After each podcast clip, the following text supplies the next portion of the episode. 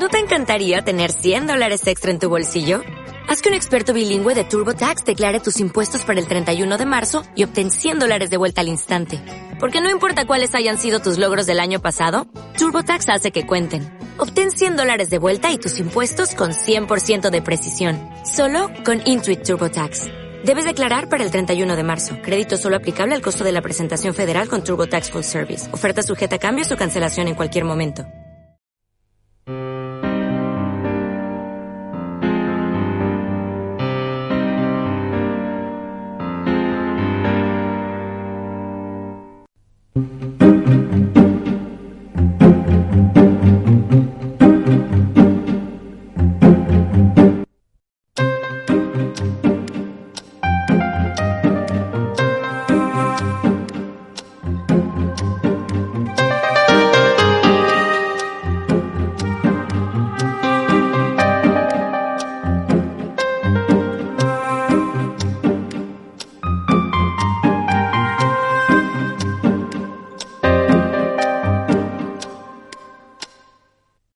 En que uno está dispuesto a pensar en que los milagros son realmente una cosa verdadera, porque Luis García Berlanga, hombre al que todos queremos y admiramos tanto, es un amigo entrañable y sin embargo había sido siempre muy un hombre muy poco dispuesto a venir a sentarte a este a sentarse a este sillón.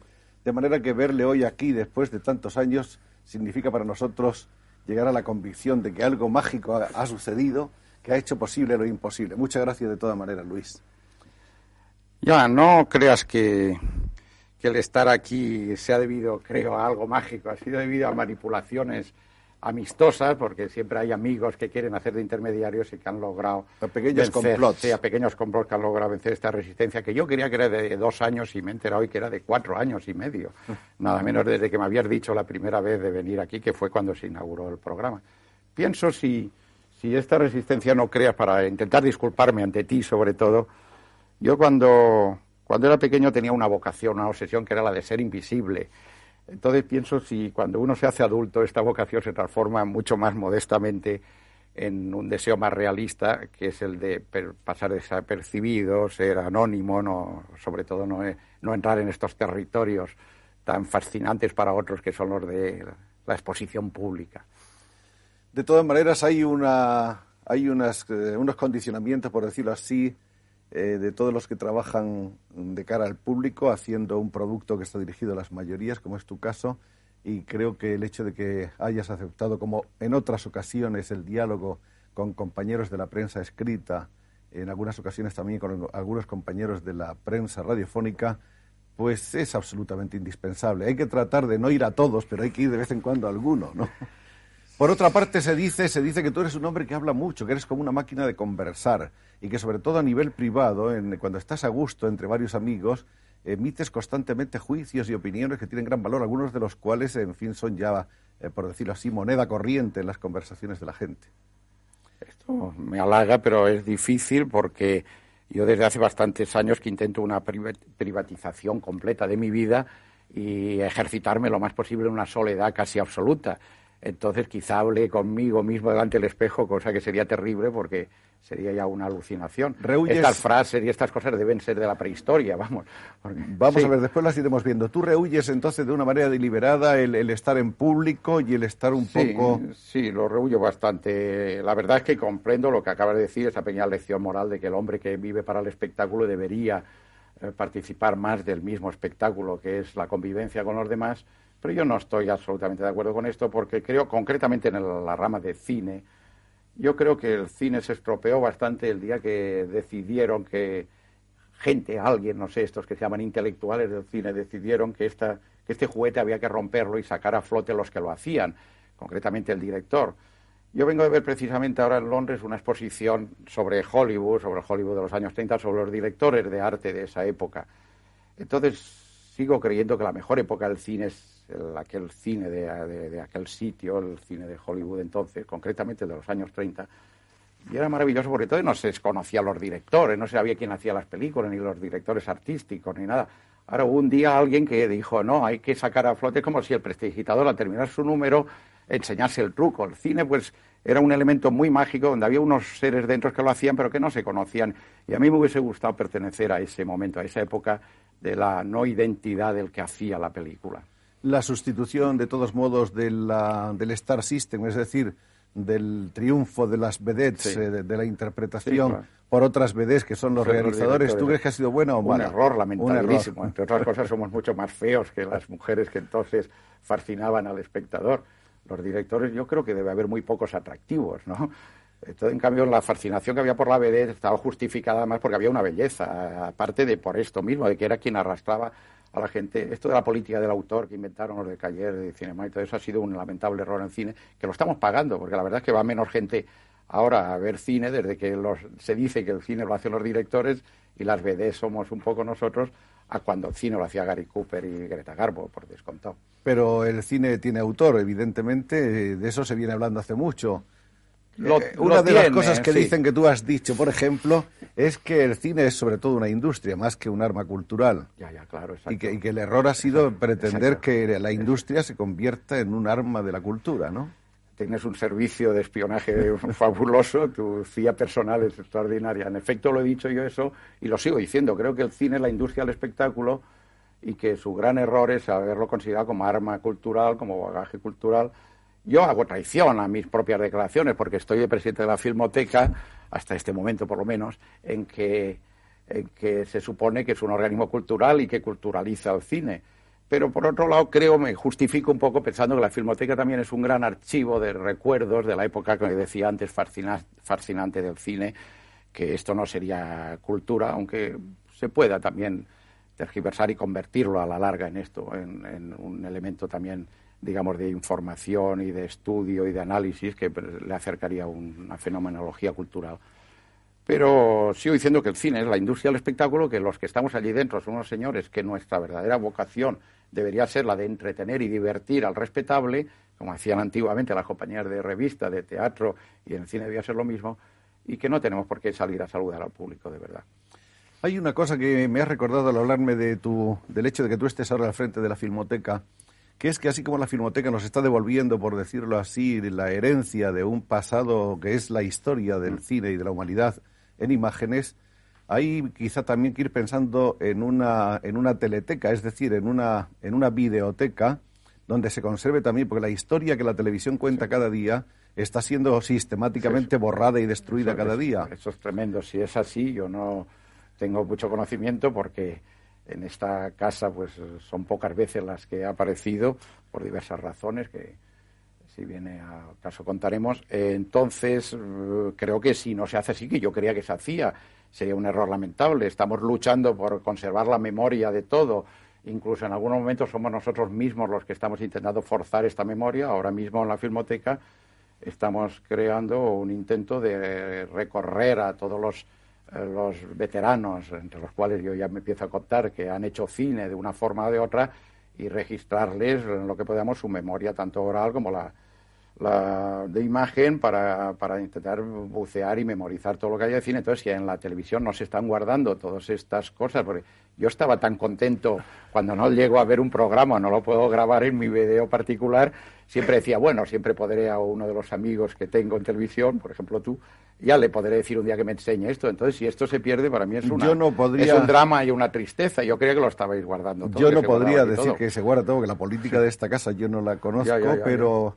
Sospecho que todo no puede guardarse, porque todo es un volumen realmente ah, de, tremendo, ¿no? hay espacio, el Sáhara todavía es amplio, inmenso, hay espacio para guardar cosas. bueno, de todas maneras, concretamente, por lo que a este programa se refiere, tenemos esa, esa, esa buena suerte. Eh, el programa se conserva todo intacto. Eso ya lo lamento, en cambio, por lo Se conserva porque pensamos que es una herencia que puede ofrecerse realmente a las generaciones venideras y que a todos nos hubiera gustado pues poner el vídeo y encontrarnos ahí a Cervantes hablándonos de por qué escribió el Quijote y explicándonos sus razones, etcétera, etcétera. Perfecto, estaría bien.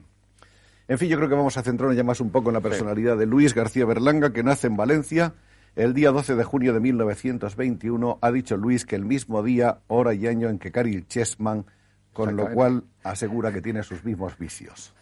Pero no por razones astrológicas, no se sabe. Bien, no, sé, no lo sé, pero es, exactamente nació a la misma hora, el mismo día y el mismo año que Sherman, porque este hombre lo dijo en su libro y yo lo comprobé con mis datos eh, de ficha personal y en efecto pues eh, tenemos esa coincidencia. Para los que creen en la astrología pues debe ser interesante tener este dato.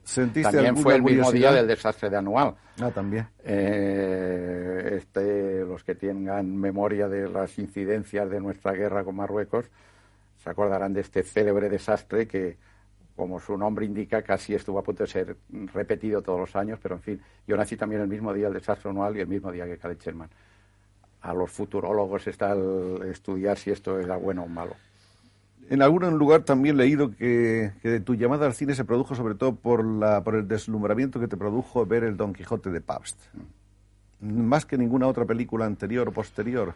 Sí, eh, bueno, yo digo esto en cuanto a iluminación. A mí me pasó como a Bernadette en Lourdes. Yo no es que sea el cine que he hecho luego ni el que más me guste, aunque respetabilísimo y tenía una gran admiración por Pabst y esta película también. Eh, pero evidentemente no era el cine que quizá más me gustaba, ni entonces ni luego. Pero sí que tuve esta, esta cosa extraña de viendo esta película, pues fue como la aparición, como otras apariciones, que tuve esta iluminación súbita y repentina de que yo quería ser aquello. Posteriormente hice hecho muchas más cosas, aún seguí intentando escribir, hacer sobre todo poesía, escribir, pintar, eh, picotear muchas cosas, pero desde aquel momento ya mi, parece que mi camino más claro, más sobre todo porque había aparecido aquella gruta con aquel aquel ser irreal que me había dicho que yo fuese director de cine, fue viendo aquella película. Sí. Después que has visto otros Quijotes, ¿crees todavía hoy que el de Pabst ha sido el mejor? Sí, sí. Eh, era una, de él guardo esa memoria adolescente ya más tintada por este episodio. Eh, pero sí, seguramente sigue siendo el mejor de los no he visto nada más que dos más, el soviético y el que se hizo en España por Rafael ¿Y qué cine es el que te gustaba entonces ya de muchacho como espectador? El cine que te divertía, que te apetecía ver.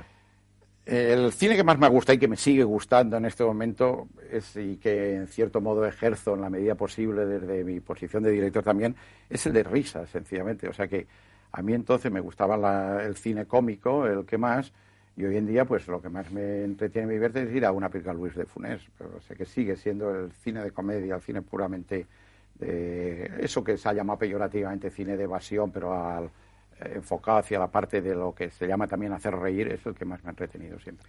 Y lo que a ti te, lo que representa para ti el hecho de dirigir es, es, una, es un placer, es una pasión, es una realización es eh, hmm. desde el punto de vista hmm. personal, ¿qué es lo que tú sientes cuando estás haciendo cine? Bueno, fue una pasión y en este momento es, una, es un placer, eh, porque el placer ya es mucho peor que la pasión.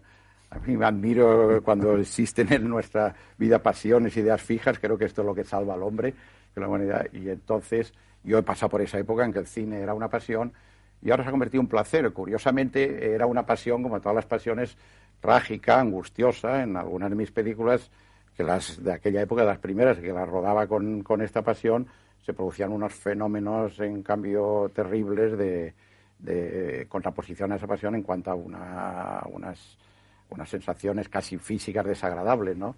En cambio, hoy en día, pues es un sentimiento ya, eh, es feminizar la pasión y es peyorativo en cierto modo, pero la verdad es que ahora, cuando ruedo, engordo, me encuentro mucho mejor, estoy es como una cura de reposo en un balneario. Así como se ha hablado de la erótica del poder, diríamos que hay también una erótica del cine, una erótica de la realización. Sí, pero entonces eh, eh, la erótica sería buena en aquellos primeros momentos en que era pasión, en que había esa relación víctima-verdugo entre la película y yo, instantáneamente había una relación tremenda entre los dos. Y hoy en día, en cambio, pues ya se ha convertido en una costumbre. Es como cuando en los matrimonios esto acaba convirtiéndose en costumbre y entonces esto ya es un poco peor. Vamos a ver si, el espectador que era Berlanga iba al cine puramente como un espectador mm, desinhibido de cualquier otra preocupación o ya iba con talante crítico.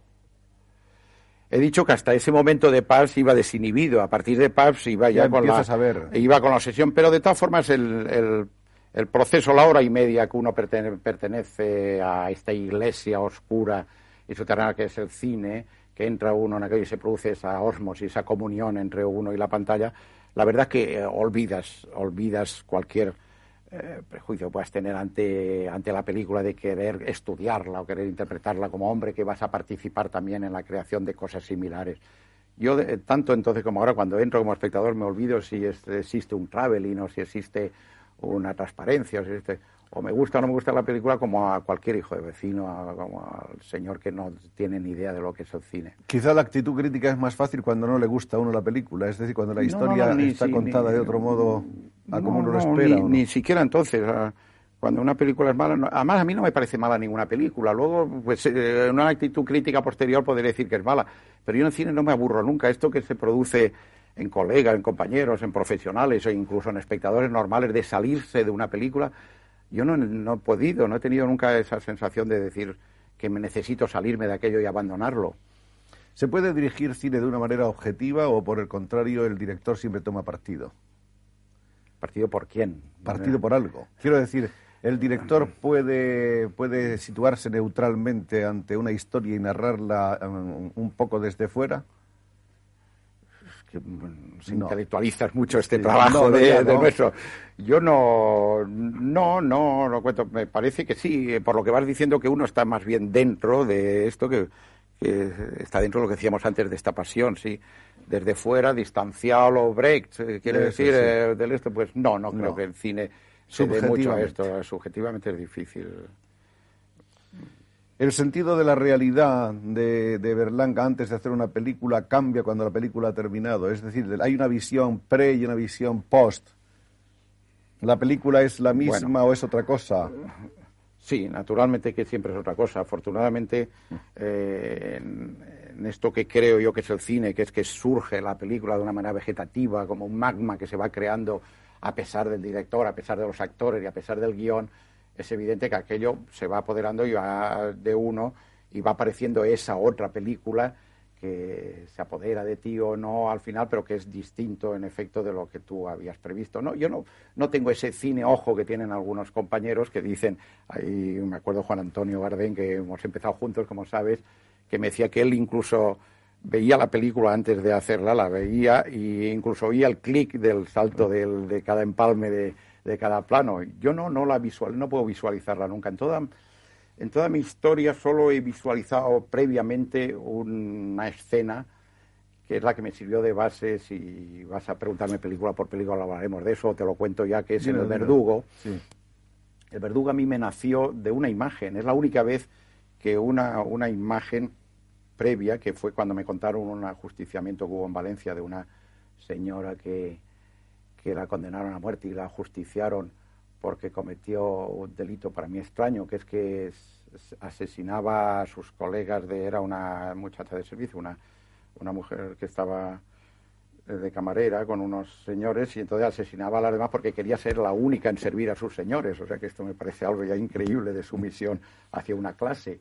Entonces esta mujer, pues me contaron el ajusticiamiento y me dijeron que el verdugo lo había pasado muy mal, de que habían tenido que darle, hacerle un tratamiento médico y que la habían llevado casi a rastras a la ejecución. Y fue la única vez en mi vida que instantáneamente vi una imagen. Vi una imagen de una gran nave blanca inmensa donde dos grupos pequeños arrastraban a dos personas. Una era la víctima del verdugo, pero esos dos grupos, que era la sociedad, los arrastraban a las dos igualmente. Y durante año y medio, dos años, decía, tengo que hacer una película de esto, pero no pasaba más allá de, este, de, este, de esta imagen, que era un segundo o un medio minuto como máximo. Me costó mucho encontrar la hora y media que rellenase aquello y luego la encontré en colaboración con Azcona. Pero la verdad es que es la única vez que he visualizado previamente. Si no, pues me encuentro repentinamente ante esta situación de creación instantánea, mágica, y por lo tanto, pues volviendo a lo que me habías preguntado, creo en principio ya nos hemos, como siempre me meto ya en rollos tremendos, pues creo que en efecto sí la película hay una hay una, participación, hay, no una instancia que hay hay un hay un ente que surge, no es un ente autónomo como la televisión, pero hay un ente que, que surge y que se apodera naturalmente de todos, de todos los que hemos participado. Que el film tiene vida propia. Sí, sí, sí, tiene vida propia. A, pesar de todo. Una especie de Quatermax, aquel de, criatura extraña que, Hay una conspiración... va creciendo, hipertrofiándose y que se apodera de todo. Hay una conspiración contra el fin del, del autor, de los sí, de todo, pero se apodera, pero el fin se apodera de Lo que pasa es que la mayor parte de las veces se apodera en bien de uno, se apodera porque luego resulta que de allí salen cosas por las cuales a uno se le considera un buen director. ¿Cuánto hay de, de, labor previa, de elaboración anterior y cuánto, qué porcentaje de improvisación en tus películas? Tengo fama de ser un hombre que improvisa mucho, no es tanta verdad la verdad. Sobre todo últimamente, desde que yo trabajo con Rafael Azcona, eh, improviso mucho menos, porque el, guion que elaboramos y que cuya participación, la participación de él es imprescindible y preciosa, mm, pues ya lo modifico muy poco a, nivel de, lo que se dice allí más o menos y de diálogo. Eh, antes sí, antes de esta época, en mis primeras películas, pues improvisaba mucho, mucho. Y ahora donde me gusta curiosamente improvisar es en un sitio que la gente no cree, los que son de la profesión, esto es un poco difícil que lo entiendan quizá los que no conocen bien los, digamos, las partes secretas de la realización. Me gusta mucho improvisar en el doblaje. Yo vuelvo muchas veces a recrear una... Por eso dicen lo del sonido directo. A mí no me gusta el sonido directo porque luego en el doblaje aún tienes una última posibilidad de volver a reinventar una película. Y a mí me gustaría estar reinventando película, incluso hasta el momento está llegando a la cabina de proyección para estrenarse. También en el montaje hay una, una oportunidad. Sí, sí, sí, no, no, hay cuatro para mí hay cuatro películas, yo hago cuatro películas, más esa otra que hemos dicho que es en realidad la última que sale y que es la que no hemos pensado, que es la naturalmente el guion, la realización, el montaje y el doblaje. o sea, para mí yo hago y en algunas algunas películas mías casi he hecho cuatro películas diferentes en cada uno de estos de estos momentos. Han ido cambiando las versiones. Sí, sí. ¿Y cuál consideras tú que es la versión definitiva? La del doblaje, después de eso ya no se toca No, la versión definitiva es la de este, la de este ser antes que hemos dicho, claro. Bueno, a niveles burocráticos la versión definitiva es la que censura te autoriza o te autorizaba. Autorizaba. La cámara equivale en cierto modo a la mirada del director. ¿Cuál es la relación? Bueno, el director tiene que tener relaciones con una serie de gente, ¿no? Mm. Está la relación director-actor, que quizás es la más importante de todas. Está la la relación director-cámara y hasta luego la relación director-público, por, por, sintetizar en tres frentes. La relación director-cámara, ¿cómo es? ¿Es una relación un poco de, de, de, de identidad, de pensamiento, de sustituir la mirada del director por la mirada de la cámara? No, últimamente yo no. Yo es que me he modificado mucho todas mis estructuras de realización y las he modificado de una manera inconsciente y sobre todo lo que no sé es explicarlas. Aquí si vamos a dar una lección de lo que es el cine y mi cine, entonces estamos perdidos. Si nos ponemos a hablar de, de, anécdota o lo que la gente quizá pueda, pueda defenderme, pero en esto va a ser más difícil. Pero te diría que, por ejemplo, has hablado de la relación con el actor. Yo relación con el actor no tengo ninguna salvo la simpatía y afecto personal que puede tener por alguno de ellos que nos seguimos viendo en los cafés. En el rodaje no tengo ninguna y de ahí viene la extrañeza de ellos cuando mis películas funcionan. Porque en los rodajes dicen, ¿y este señor qué quiere decir si no me ha dicho nada? ¿Qué querrá decir con esta película? Yo no me comunico con el actor o me comunico mágicamente pero yo ni lo motivo, eso que hay, esa expresión que les gusta tanto a los directores de decir de llevarlos a un rigor, motivarles, ni les digo lo que es aquello, ni lo que deben de hacer hasta el punto que en alguno de ellos, sobre todo los actores extranjeros, porque con, los españoles ya hay el compadreo este de que como luego te tomas copas con ellos para hablar de otras cosas, pues ellos se creen que a lo mejor mientras estábamos hablando de las señoritas que hemos visto por las noches en un cabaret le estaba diciendo lo que debía hacer en la película. Ojalá sea esto. Pero en cambio el director extranjero, el actor extranjero es un actor muy concienzudo, muy rígido con su trabajo habitualmente, la mayor parte de ellos, con los que he trabajado yo así, se han sentido muy inquietos y muy angustiados caso de Nino Manfredi, el caso de Richard Beiser, el caso de, de Moon porque decían, bueno, este señor no nos ha dicho nada, le comentaban alguno de esto, qué es lo que debo hacer, porque yo dejaba ahí a que esto salga, como, mi propio trabajo y el del cámara y todo, a que salga, como decía antes, repentinamente es el trozo de vida que, se, que, que nace, el sol es una creación cotidiana, se, se, crea el universo y el mundo pues cada cinco minutos, cada media hora en, al hacer una película. Y yo pues trabajo así. Es decir, que al actor no le digo nada. Allá él, y gracias a que suelen ser gente que tiene también una parte de creación enorme, pues funcionan bastante bien en mis películas. Allá él, como allá la cámara normalmente. Yo lo que hago a la cámara últimamente es acompañarla, paseo con ella, eh, vamos a los servicios juntos, nos tomamos copas juntos, quiero decir, es un, alguien que va a mi lado y que nos paseamos juntos por un territorio, por un, por un mundo extraño que es el del plató y el del rodaje no miro con el ojo de ella, es, estoy fuera de ella, eso desde luego, sí, pero es un compañero. Y con el actor, con según qué actor, no digamos nombres de aquí o de fuera de aquí, ¿no existe el riesgo de que, de que con esa libertad, con ese espacio de libertad que tú le das, pueda modificar de una manera sensible lo que tú te proponías en la película. No es que exista ese riesgo, es que gracias a eso es cuando han funcionado mis películas. Porque yo lo que quiero es que eso, de que entonces improvisen y personalicen su trabajo. Eh, ¿Prefieres eh, el cine en blanco y negro o, aceptas plenamente trabajar en color? No, no, no, sigo prefiriendo el blanco y negro, lo que pasa es que por desgracia no lo hago, ya. porque me obligan, pero me gustaría que... Tiene una no, tengo la categoría todavía de Woody Allen que logra hacer sus películas ahora en blanco y negro, pero ojalá hiciese. Sí tiene una estética especial blanco y negro que se acerca más a, a los fantasmas que uno tiene dentro, porque el blanco y negro es permite que uno reinvente muchas cosas, muchos colores, es el sueño. El cine, el cine, no sé, hay quien dice que se sueña en color, pero en fin, en principio parece que los sueños nuestros no son en color y el cine es lo que más se acerca al sueño, por lo tanto el blanco y negro te permite escribir una bandera que salga al color que tú deseas que tenga esa bandera. Aparte de que estamos viendo que los colores difieren muchísimo unos de otros, hay grandes y sensibles diferencias. Además, eso, además el color, si, si en una película estamos ahí intentando que salga un matiz de y luego según la proyección de un cine eso puede salir un naranja, puede salir un rojo, puede salir un violeta, según eh, los según la, luz que, con la que se proyecte. O sea que es absurdo también. Como tú has recordado, tu carrera se inicia un poco paralela con la de Bardem.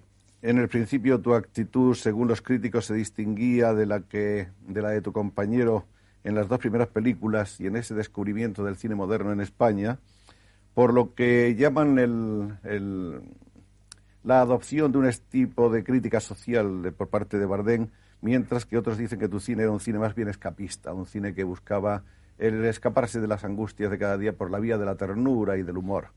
Eh, ¿Estarías de acuerdo con esa visión un poco simplista de tu cine de los arranques? No es una visión simplista, está muy, muy definida.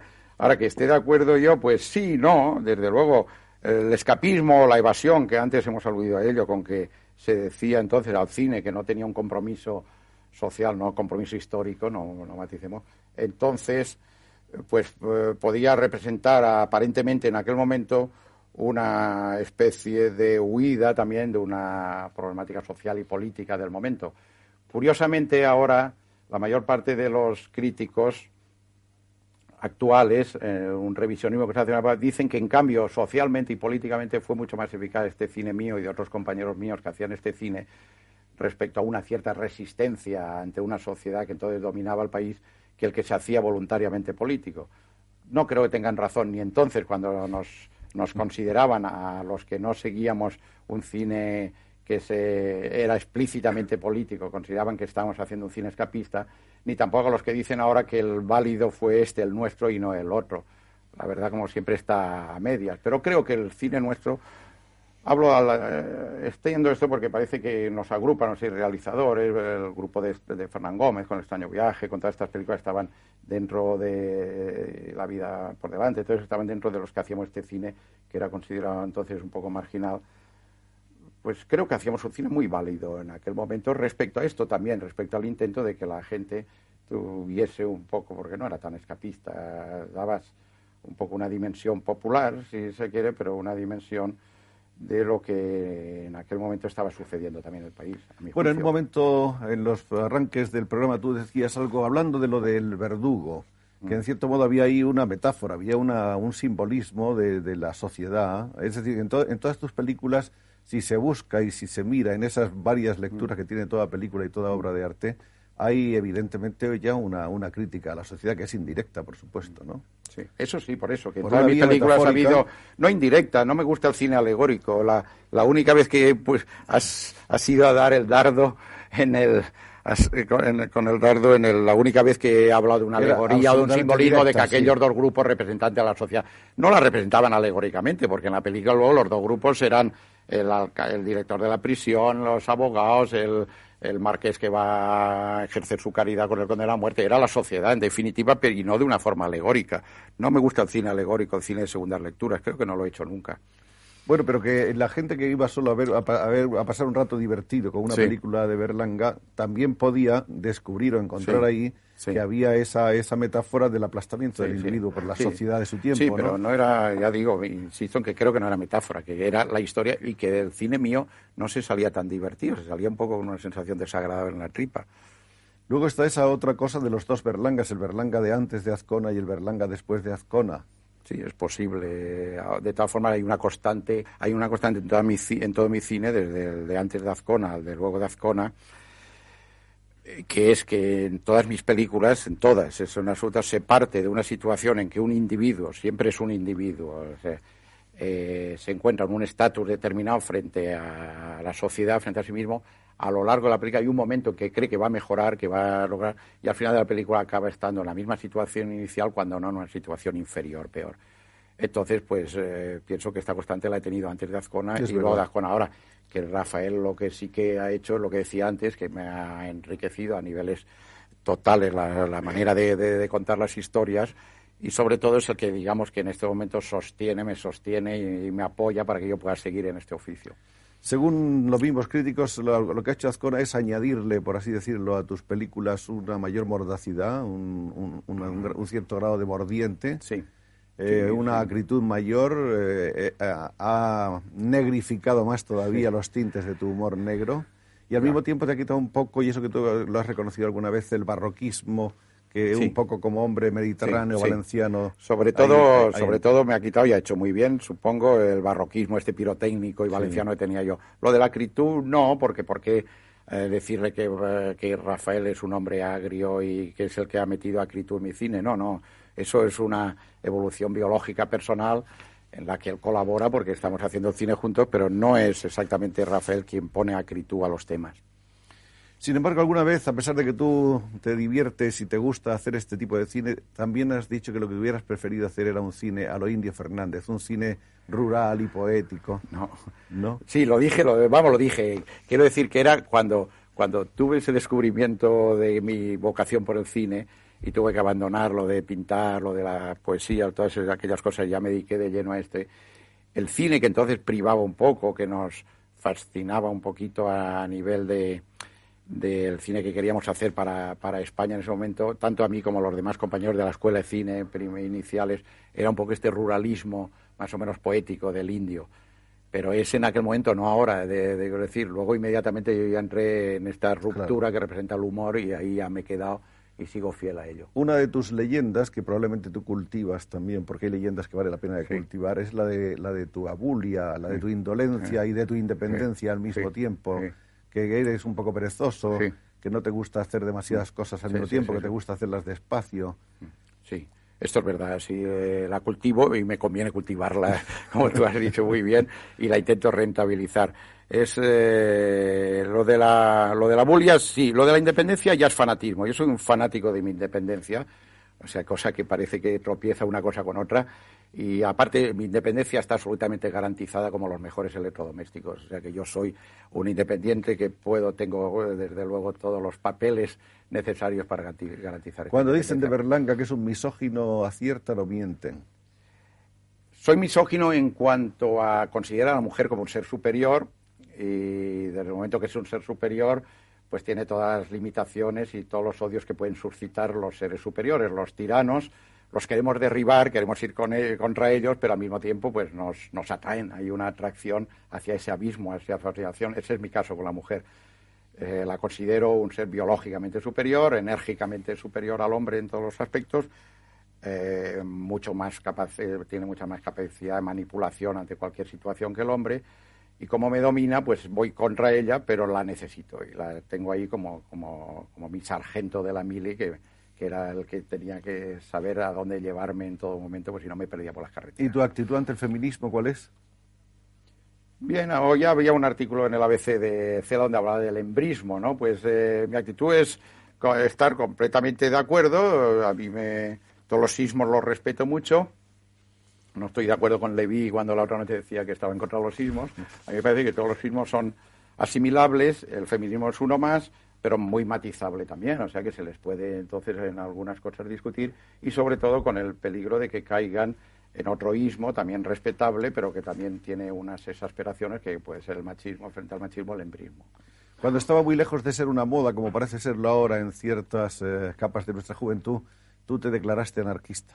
Mm te sigues manteniendo en esas coordenadas.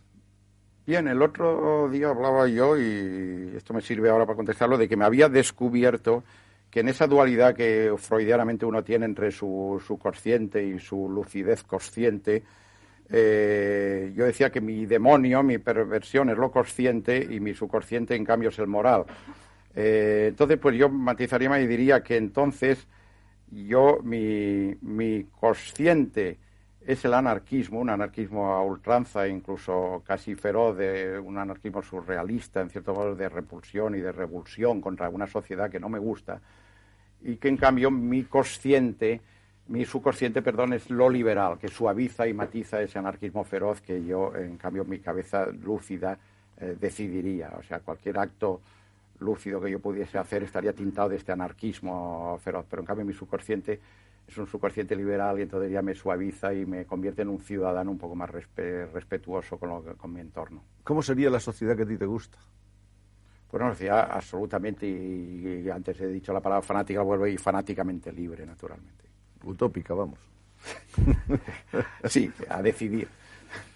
Bueno, también has dicho alguna vez que eres un vitalista triste, que, no eres un vitalista, a lo Hemingway. Bueno, no, yo no. Yo creo que tú eres uno más bien que comunicas una, una sensación de bienestar y de, y de, y de, optimismo. Lo que, lo que me extraña es eso de que tú digas, oye, has dicho alguna vez que eres un vitalista triste.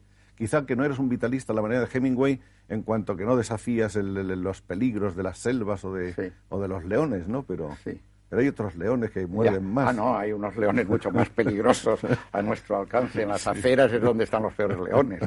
Eh, no, vitalista triste no lo recuerdo, si lo he dicho. Esto de que comunico, y te agradezco que comunico tranquilidad o confianza o, bienestar como si fuese una estufa de butano, entonces el, eh, puede ser debido a esa exasperación que tenemos cuando nos encontramos en circunstancias como la actual, de venir aquí a, una cosa que a uno no le gusta y que en cambio tienes que dar una imagen y claro, pues tampoco quieres aparecer aquí apesadumbrado y triste y pues intenta uno crear una imagen un poquito más. Vamos a contar brevemente la biografía de Berlanga. Nace en Valencia el 12 de junio, como dijimos, del 21. Hace primaria con los jesuitas hasta el 31 en que lo expulsan. Después el bachillerato lo cursa en academias. Del 36 al 39 tiene, como es la guerra, las largas vacaciones mm. en palabras que usó otro, pero que lo fueron para Luis y lo movilizan en el último año y fuiste un poco carabinero, algún tiempo carabinero. Estuve en la 40 División de Nietos y con el comandante Nieto la 40 División de Carabineros en zona republicana. Al fin de la guerra, la madurez precoz que había vivido Berlanga desde los 14, según confiesa a unos compañeros que le hacen una entrevista para el diario Madrid, sufre una regresión y a los 19 vuelve a ser casi niño. De la vida alegre, las copas y el trasnoche pasa a escribir versos y a sentir amores platónicos por las muchachas que salen de los colegios. El año 46, eso lo has dicho tú. Sí. El año 46 aparece el cine, ya se dedica al cine y a partir de eso, pues podríamos decir que se desarrolla la vida de Luis García Berlanga dentro del cine. La familia era de una pertenecía a la burguesía acomodada. Si estoy en algo equivocado, tú me corriges, por favor. El abuelo había colaborado con Canalejas, el padre terrateniente, la madre tenía una, una pastelería la familia poseería más tarde negocios de hostelería, sobre los cuales quizás haya sentado esa posibilidad de indolencia e independencia famosas de Berlanga. Una madre muy católica y tradicional como las madres de entonces, un padre muy como los valencianos de entonces, republicano y ateo, diputado del Frente Popular, cosa rara en un contexto de una familia más bien de derechas, ¿no? No, no, no, mi familia, bueno, eh, estaba bifurcada como que tantas familias españolas en cuanto a lo que pudiésemos decir rama paterna y rama materna. La rama paterna era absolutamente siempre republicana y liberal. Mi abuelo había sido senador y diputado con Canalejas, con Mercedes Álvarez, con todos los grupos liberales, y mi padre, pues, eh, también siempre había sido diputado y senador también eh, liberal. O sea que la rama paterna era. La rama mi madre no era derecha, no era política, pero en fin, era. Pues eh, mi madre, naturalmente, pues ejercía de, de, madre española de aquella época y, no era tampoco una, una bigot, como dice una beata en absoluto, era muy respetuosa y tenía una convivencia con mi padre naturalmente, que era un hombre que no era católico, no, vamos, no era practicante, y entonces pues mi madre también tenía un ancho sentido liberal de la... no, no, era una familia de derechas, no creo que haya habido en mi, en mi caso, pero vamos, no, no lo digo peyorativamente hacia la familia de derechas, todo lo contrario, desde joven Berlanga siente inclinación por las artes, primero por la poesía, se presentó al premio Adonais el año 46, luego por la pintura, comenzó a pintar con Ricardo Zamorano una especie de realismo impresionista, Viene el año 46 a Madrid, ingresa en la primera promoción del Instituto de Investigaciones y Experiencias Cinematográficas y al propio tiempo estaba estudiando Filosofía y Letras que creo que no llegó a terminar. ¿O sí lo terminaste? No, ni lo llegué a empezar. Ah, es una de las leyendas. Mira, yo me matriculé en filosofía y letras para poder jugar en el equipo de fútbol de, filosofía, porque entonces tenía afición al fútbol y jugaba en el equipo de fútbol primer curso, pero no llegué ni a examinarme, ¿no? yo de filosofía, el único hecho burocrático, reglamentario hecho en filosofía ha sido matricularme en el primer curso. Dícese que habías escrito tus primeros guiones de cine con José Luis Colina. Sí. Eso es cierto. Sí, sí. Que es compañero en la televisión. Tus primeras películas, las de prácticas en el instituto, fueron Paseo por una guerra antigua y El circo. Sí. ¿Qué recuerdas de esas películas? Yo tengo una arteriosclerosis galopante y mi memoria pues se, pierde en tantas cosas. Pero recuerdo de estas películas, pues eran unas prácticas de unas prácticas de, de la escuela de cine. La de Paseo una guerra antigua me interesaba en cuanto a me interesaría ahora verla desgraciadamente o afortunadamente se ha perdido me interesaría en cuanto al reencuentro eh, como imagen de lo que era la ciudad universitaria recién terminada la guerra frente a lo que ahora la, tenemos, la, vemos actualmente. Entonces, pues había una imagen muy casi patética de la, de la ciudad universitaria y esta era su única, su única fascinación. En el año 51 debuta en la realización dirigiendo con Bardem Esa pareja feliz, película que tardó dos años en estrenarse. Poco después, una productora novel contrata a Berlanga con el propósito de lanzar una nueva estrella folclórica llamada Lolita Sevilla. Mm, con un guion en el que participan Miura y Bardem, sale Bienvenido Mr. Marshall, que fue el éxito clamoroso del Festival de Cannes en el año 53, premio a la mejor comedia y la primera ocasión en que una película española se inscribe en el palmarés del famoso certamen de Cannes. Por cierto, que creo que hubo algunos problemas con la embajada norteamericana en esos días. Sí. Eh, hubo problemas, no problema, aquí en Madrid hubo una circunstancia graciosa de que habíamos hecho la publicidad de la película, habíamos puesto unas pancartas que cruzaban la Gran Vía de parte a parte que ponían bienvenido Mr. Marshall naturalmente y coincidió ese día por puro azar con la llegada del nuevo embajador americano que, que cuando atravesó la Gran Vía y vio bienvenido Mr. Marshall creyó que era una alusión hacia él y hubo cierto también eh, tejemaneje o protesta a nivel diplomático. Y en cuanto a Camp, pues sucedieron dos cosas. De una, por un lado fue lo de los billetes de dólar, porque otra publicidad de la película unos billetes de dólar en que la imagen de, Washington o quien aparezca en los billetes auténticos estaba sustituida por la de. Y sin embargo, fuimos denunciados por falsificaciones, falsificación de modera y, llegamos a acudir a las comisarías y hubo un, pequeño follón burocrático por esta denuncia que no sabíamos de quién venía, pero que espero que fuese la tercera flota que estaba allí anclada en la bahía de Cannes. Y luego el jurado que era Edward G. Robinson, como había tenido dificultades eh, con el Tribunal de Actividades Antiamericanas, pues el hombre se sentía un poco asustado y también parece que exigió que se cortasen algunas cosas que luego no se cortaron, la verdad era el plano de la bandera americana por, por la acequia. Estas fueron. Empieza a hablarse entonces de la pareja Bardem-Berlanga, mm. empieza a hablarse de las dos Bs o de los BB, mm. porque realmente eran la pareja que aparecía como renovadores de una manera amplia y abierta del cine español. ¿Crees que participaba ese cine primero vuestro del, del, del último neorrealismo? Desgraciadamente participaba, porque ahora yo desde la óptica actual pienso que fue un error. Nosotros injertamos quirúrgicamente el neorrealismo en España cuando el neorrealismo debía haber surgido de una manera espontánea como había surgido en Italia ante un pueblo que acaba de tener una derrota y que se sentía en unas condiciones especiales y, sobre todo al mismo tiempo tenía ya una libertad total para poder decir las cosas. En cambio, nosotros injertamos un neorrealismo, ahí es donde empieza eso que te dije al principio del programa de intelectualizar y culturalizar, culturalizar el cine es cuando entra a la universidad, cuando hacemos las conversaciones en Salamanca y rompemos con un cine español que había hasta entonces, que lo atacábamos ferozmente, que era el cine Cifesa, el cine histórico, y ahora creo que eso fue un error, que si nos hubiésemos metido en el cine aquel que se hacía, que sí que tenía una audiencia popular y tenía una comunicación con el pueblo, porque nadie me puede negar lo que eran, tú no sé si tú eres más joven lo llegará con él, lo que era Alfredo Mayo y, y Amarito Ribelles y la si nosotros nos hubiésemos injertado en ese cine, hubiésemos podido llegar a decir las cosas que hubiésemos querido, pero hubiésemos tenido esa comunicación popular. En cambio, al hacer este, esta ruptura, con esta solución de continuidad, hicimos este cine que mucho, muy buenas críticas, muy buenos premios en los festivales, pero perdimos el, perdimos el contacto con la gente, con Viene después Novio a la vista, una de las obras de Berlanga en la que aborda en tono menor una de sus obsesiones, las relaciones amorosas, el descubrimiento hedonista del amor. No estaba el horno para bollos en ese momento y Berlanga tiene que montar una historia, en cierto modo, de amores adolescentes en la España de la regencia alfonsina. ¿No es eso? Sí. Es un relato burlón, pero que sabe a poco. Es un tema muy español, el de la represión sexual, el de la creación de un sistema amoroso de comunicar eh, en el que el acercamiento directo se sustituye por otra serie de cosas, mm. pero la película no llegó a ser un gran éxito, ¿no? No, no, películas mías solo ha sido un gran éxito la última. O sea, he necesitado muchos años para que me den el reloj de oro ese que se da al jubilado. Eh, bueno, las conversaciones de Salamanca han sido aludidas hace un momento por, por Berlanga. Yo creo que vamos a pasar sobre ellas, puesto que ya se, se conocen. Pero hablaremos de las películas de Calabuch, que es la que viene ahora, siempre dentro de la fórmula fundamental de Berlanga. Se llevan a ciertos extremos excesivos los toques de idealismo en esta película, de tal manera que un famoso crítico, más tarde realizador, Truffaut, dice que la bomba de la película tendría que haberle caído en la cabeza a su realizador. Eh, parece ser que en ese momento Berlanga se encuentra al borde de los límites de un método y unas formas de narrar, como ocurrirá cuando realice la boutique, con la que recibirá todavía un mayor, un tratamiento peor por parte de la crítica autocríticamente ahora en la distancia, ¿compartes en algo estas posiciones extremosas de los de tus críticos?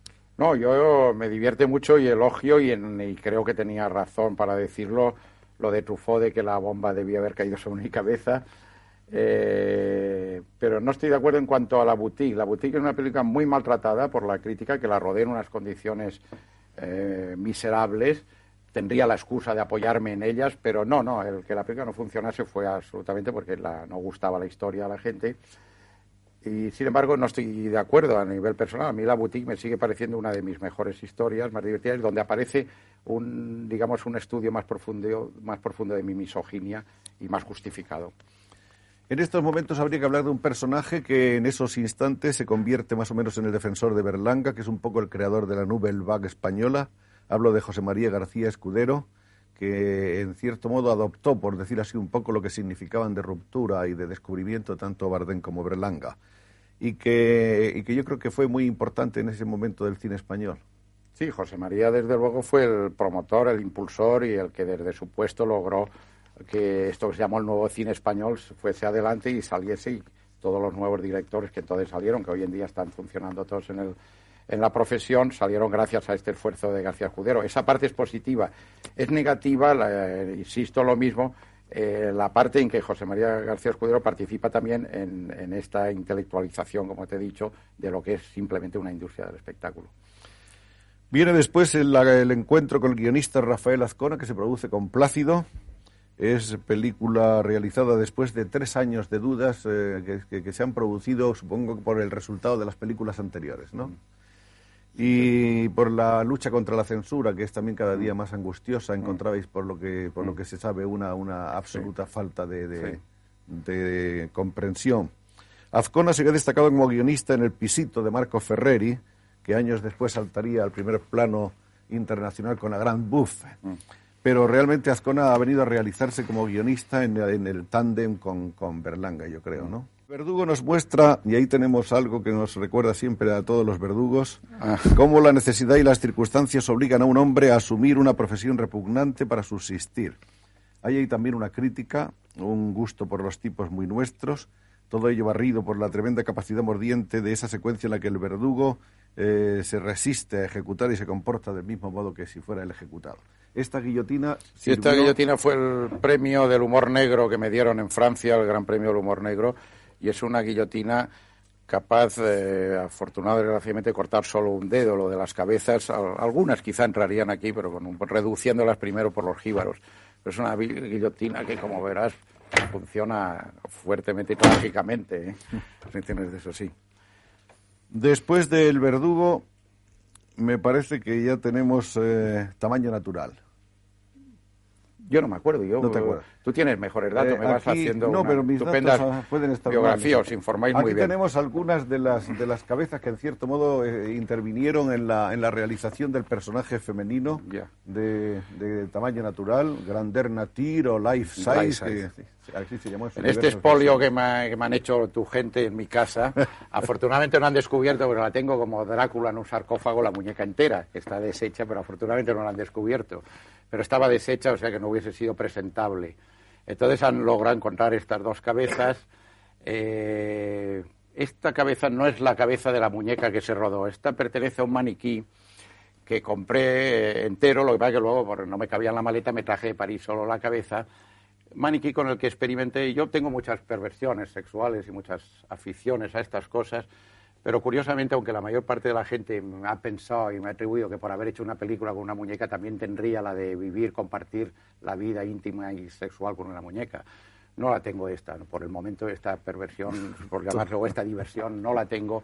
Y entonces cuando escribimos el, el guion, para intentar yo conocer un poco lo que sería este mundo, en un apartamento de París que tenía donde preparaba la película, me compré este, este maniquí completo, articulado, era un maniquí que, absolutamente articulado, era un, un gran anticipo de la muñeca. Y viviste con y él. viví durante dos meses y medio con él. Intenté la convivencia con este maniquí como podría ser lo que yo me imaginaba, sería el que habíamos descubierto en la película, y tengo que confesar que no logré comunicación ninguna. Yo tenía una especie de medio apuesta con Azcona, que Azcona decía que sí, que evidentemente pues, cuando escribimos el guion hacíamos que el personaje, como se vio en la película, dialogaba con la muñeca. Yo le decía que yo no me creía que un personaje dialogue nunca, aunque tenga esta, esta pasión por la muñeca, dialogue con ella. Y en efecto tengo que decir que en mi convivencia durante el mes y medio solo me descubrí un día y que me quedé luego muy, muy turbado eso de que al salir por la mañana corriendo hacia le toqué así un poquito la nariz y le dije adiós chata o algo de esas cosas horribles que dice uno, todos los tímidos decimos una vez cada 10 años a una persona por la calle, a una chica por la calle. Así es que la experiencia del diálogo fue, fue desastrosa. También fue desastrosa la, la experiencia de, de- de manipulable de, ella, cosa que le haría pues, hacer más verosímil la, la, porque, en fin, fue tan desastrosa como la convivencia con una mujer real. Entonces, a niveles biológicos. Entonces, la única cosa que luego me ha quedado es la nostalgia, es curioso.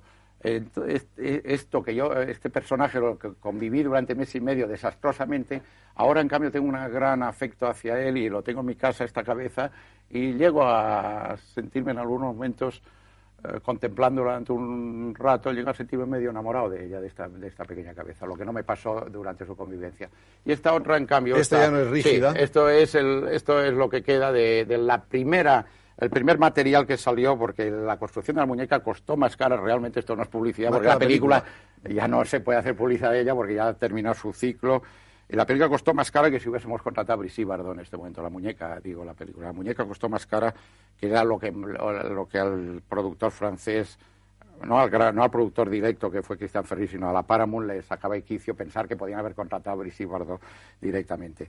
Entonces tuvimos una fábrica que trabajó durante año y medio en el intento de construir una muñeca con, un material lo más parecido a la piel humana. Y esta fue la primera prueba, que aún la guardo, que se, se- que se, se logró. Como ves, es, es bastante dúctil y bastante maleable. Y un poco estárbica. La película, sin embargo, fue un éxito, un éxito internacional. Sí, sí, fue éxito a cierto nivel. Lo que pasa es que la película tuvo el gran error de que salió, fue lanzada como película erótica. Y esto es, en cambio, yo que soy un hombre fascinado por el erotismo, en cambio puedo asegurarte, porque no tendría ningún pudor en confesarlo, que si fuese erótica, que esta película no era erótica, todo lo contrario, era una película aerótica. Una película que era una pequeña reflexión sobre la soledad del hombre. Entonces, el lanzarla en circuitos eróticos, el considerarla como una película erótica, fue para mi juicio un error grande, que error que luego lo pagó la película en ciertos países, en otros donde salió como película normal, como película donde se habla, en cambio fue muy bien, en el caso de Italia, donde lo único que tuvo es un- una gran polémica con las feministas. Viene luego La Escopeta Nacional, historia de un negocio de capitalismo de Estado a la española, película que está tan reciente que probablemente la recuerden todos los amables espectadores y que ha significado, yo pienso, tu éxito más grande desde el punto de vista económico, ¿o no? Mi éxito, popular. ¿no? El éxito Del popular y del productor y todas estas sí, cosas, bien. vamos, y a mí me alegro además, yo A ti te- participo eh, moralmente y, y un poco naturalmente, materialmente de este éxito. Esto eh, para mí es peligroso, tener un gran éxito comercial porque te, te, te mete de repente en unos territorios distintos a los que uno ha estado hasta, hasta, hasta ahora. Yo era el director que daba un cierto prestigio al productor y eso que no llegaba a perder dinero, pero que tampoco... Y entonces esto pues permitía que me siguiesen dejando hacer películas diciendo, a ver lo que hace el loco este la, la próxima, porque decía no voy a perder y puede a lo mejor llevarme a un festival o tener... En cambio ahora ya piensan que además soy un señor que doy dinero y eso es terrible ya para mis relaciones futuras con los productores. Creo que hemos dicho más o menos toda la filmografía de, de, Berlanga. Hay alguna película que en otros países ha sido presentada con otros títulos, como veremos quizá por ahí, alguno de los, eh, que presentaremos por ahí, el Jueves Milagro. Se llama Arrivederci Dimas. Arrivederci Dimas en Italia, etcétera. Bueno, y además eh, Berlanga ha hecho algunas veces como actor en películas de compañeros suyos, más bien para divertirse que otra cosa, ¿no? Ya, no, para divertirme no, porque lo paso muy mal. Comprendo lo mal que lo deben pasar los actores conmigo. Eh, se empeñan compañeros, en, bueno, se empeñan sabiendo que soy el mejor, peor actor de España ya a estos niveles, en llevarme todavía porque creen que por alguna razón u otra es útil el que me pongan en las películas pero yo creo que ya deben estar convencidos de que no se me debe llamar a mí nada más que para estas cosas de extrañas de muñecas de enseñar. Por cierto, eh, viendo ahora esta muñeca, yo, yo me gustaría que todo el que tenga algún material, utilizar eso como hacen en las, los que saludan a papá y a mamá y a todo esto, que todo el que en este país nosotros estamos con el intento de crear un museo del cine, que creo que puede ser muy interesante y muy válido para el futuro del cine español. Entonces, si hay alguien que tenga objetos de estos, como de, tanto de los profesionales de cine como gente a los que les puede haber llegado por otros conductos, algo que esté relacionado con el cine, nos sentiríamos muy satisfechos de, poder contactarlos para, poder enriquecer este museo. Sí. La conversación con Berlanga, que tanto tiempo hemos esperado, está a punto de terminarse y es una pena porque quedan infinidad de temas. Bueno, él está dirigiendo una, colección erótica en, España que se llama La Sonrisa Vertical en el que han publicado ya una serie de volúmenes. fue un proyecto inicial nuestro. Un proyecto inicial nuestro que quedó, se nos quedó, se nos quedó bueno, luego en vía, muerta. en vía muerta y que yo luego he logrado sacarlo adelante. Luego, como presidente de la Filmoteca, él tiene una serie de ideas que está sacando adelante con gran entusiasmo. tiene algunos puntos incluso de divergencia o de discrepancia con, la, con el deseo de Televisión Española de tener un cierto control sobre el archivo del sí, nodo. Bueno, esto algo hemos hablado cuando hablamos del archivo de video el archivo... Eh, mi discrepancia no es eh, tal como la, se ha creído, por ejemplo, parece que se ha personalizado esto un poco yo creo, sinceramente, que los archivos de cine deben guardarse en los organismos de cine y los de información y de video y de informativos deben guardarse en los otros sitios. Simplemente, simplemente es eso, lo que pasa es que parece que hay un malentendimiento de las cosas. Pero bueno, espero que todo se pueda solucionar, como, como espero que todo el programa que tengo para la Filmoteca, que en efecto es bastante ambicioso, pues podamos llevarlo adelante y, y culmine, si no en otra película, por lo menos en, en, algo que quede para la memoria de la gente. Es igual que a mí me queda esta memoria maltratada que más a la que me has sometido. No, pero no, por Dios. Ahora... Han sido cuatro largos años esperando este momento y se nos pasó la hora sin sentir. Muchas gracias, querido Luis García Berlanga. Esperemos que no pasen otros tardíamente, tantos que volvamos a vernos. he cumplido tardíamente, pero aquí me habéis tenido. Gracias a ti.